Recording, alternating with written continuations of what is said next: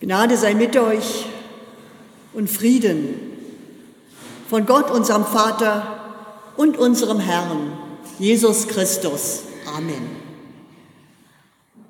Liebe Gemeinde, heute haben wir die dritte Adventskerze angezündet.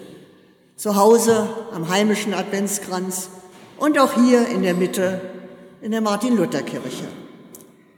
Hier feiern wir heute unseren Gottesdienst. Nur noch wenige Tage trennen uns von dem bevorstehenden Weihnachtsfest. Eine gute Woche haben wir noch Zeit, um uns auf Weihnachten vorzubereiten, um Karten und Briefe zu schreiben, da fällt uns immer noch jemand ein, eventuell letzte Geschenke zu kaufen und einzupacken, um Plätzchen zu backen und Rezepte für das Weihnachtsessen herauszusuchen. Es ist wohl für uns alle eine geschäftige Zeit. Alles muss schnell gehen. Die Zeit scheint uns unter den Händen zu zerrinnen. Und wir versuchen dann in einen immer kürzeren Zeitabschnitt alles hineinzulegen, was uns unumgänglich erscheint. Auch für die kirchlichen Mitarbeiter und Mitarbeiterinnen bedeutet das immer viel Arbeit und Vorbereitung. Nicht umsonst heißt es ja, und der Pfarrer eilte wieder von Besinnung zu Besinnung. Ich bin froh, dass ich jetzt im Ruhestand bin und mir das ein bisschen besser gehen lassen kann. Denn das wissen wir alle. Hektik und Eile, das tut uns nicht gut. Und manchmal haben wir so das Gefühl, Weihnachten kommt jedes Jahr überraschend. Dabei können wir uns doch lange genug darauf einstellen. Es gibt eine Zeit der Vorbereitung, die Adventszeit.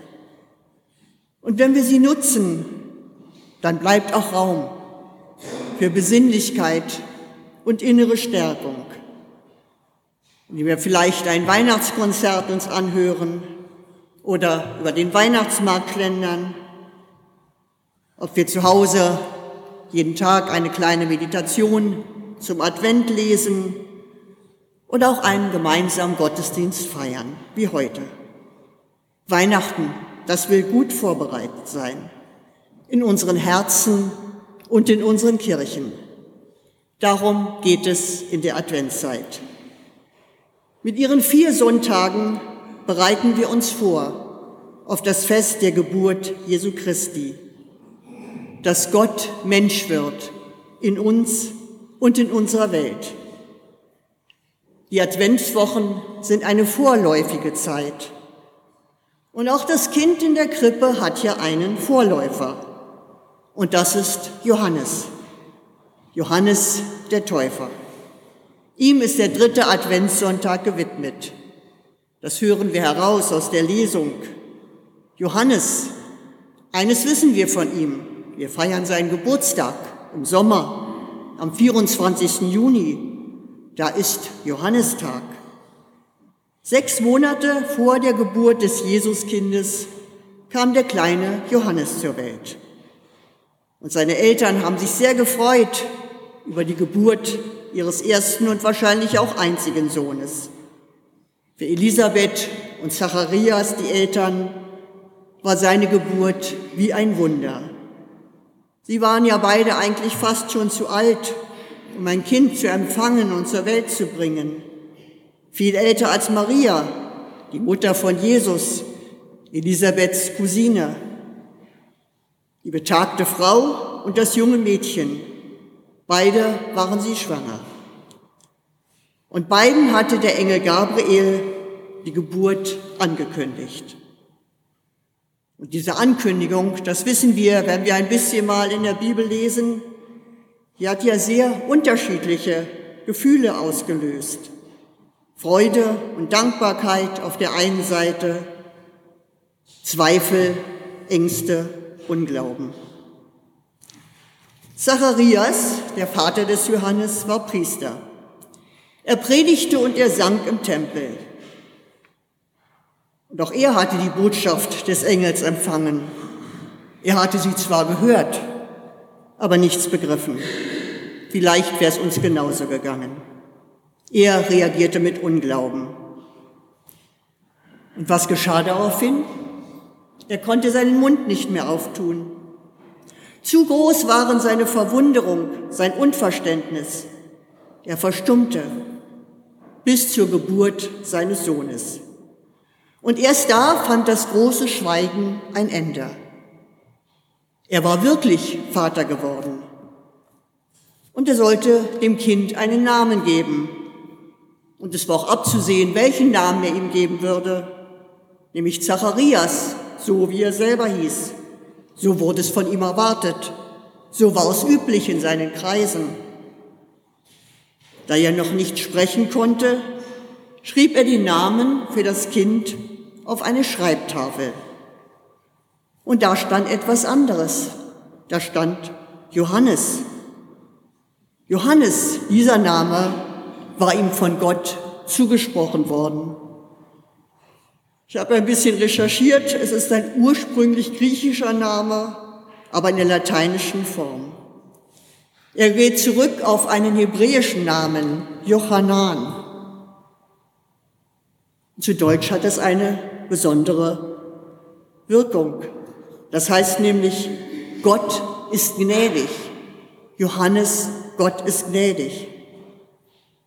Somit kann dieser Name als Ausdruck einer Geburt verstanden werden, die ja ein Geschenk ist. Und diese Übersetzung hat mir geholfen und hilft uns allen hoffentlich, die Hintergründe der biblischen Geschichte besser zu verstehen. Johannes, er taufte später Jesus. Der vermutete Ort der Taufe am Jordan, der wird den Besuchern des Heiligen Landes bis heute gezeigt. Und es ist schon etwas ganz Besonderes an dieser Stelle zu sehen. Er hat für Jesus den Weg bereitet. Er hat die Menschen aufgefordert, über ihr Leben nachzudenken, ihre Schuld und was sie daran vielleicht verändern könnten. Das alles geschah 30 Jahre nach seiner Geburt. Das alles geschah also in späterer Zeit, zu Beginn des öffentlichen Auftretens des Rabbis Jesus aus Nazareth.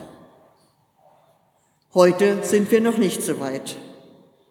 Kommen wir zurück in die Zeit der Geburt des Johannes.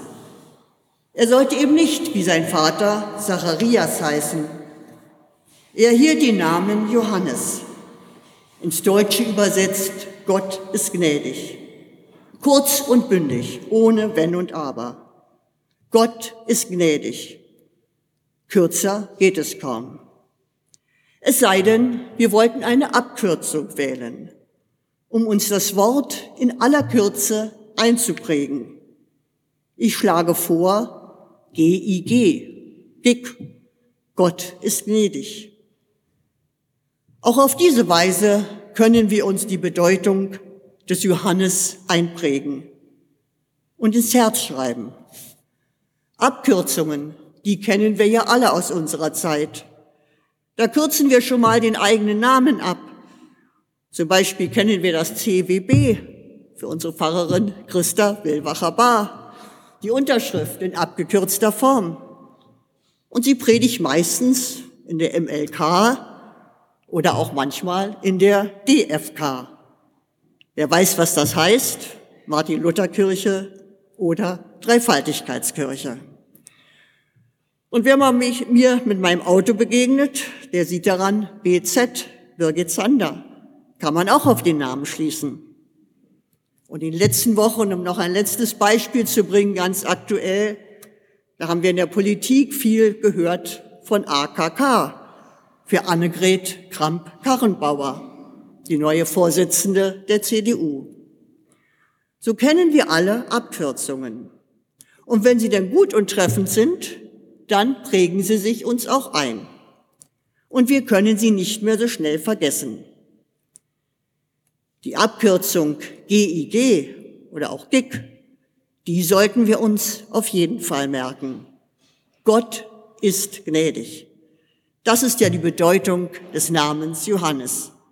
Von Johannes dem Täufer, dem Vorläufer von Jesus Christus.